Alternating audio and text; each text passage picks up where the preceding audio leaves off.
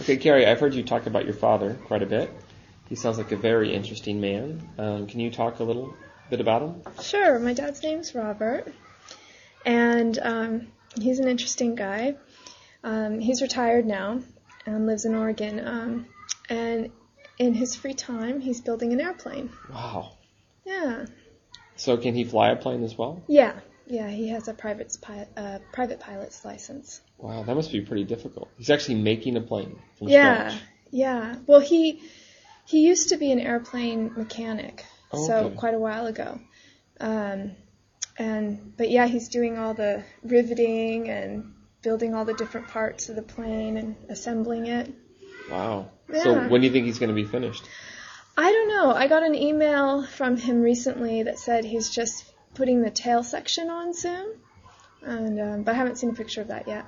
Wow. So are you going to go up in this plane with your father as soon as Oh, it's finished? definitely. I hope so.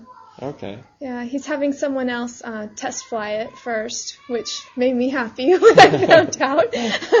Although I trust his work because he's meticulous, but uh, it made me feel good that someone else is going to try it for the first time. But yeah, after after um, it's finished and when he's ready to take up passengers, Cool. Sounds fun. yeah, I think so.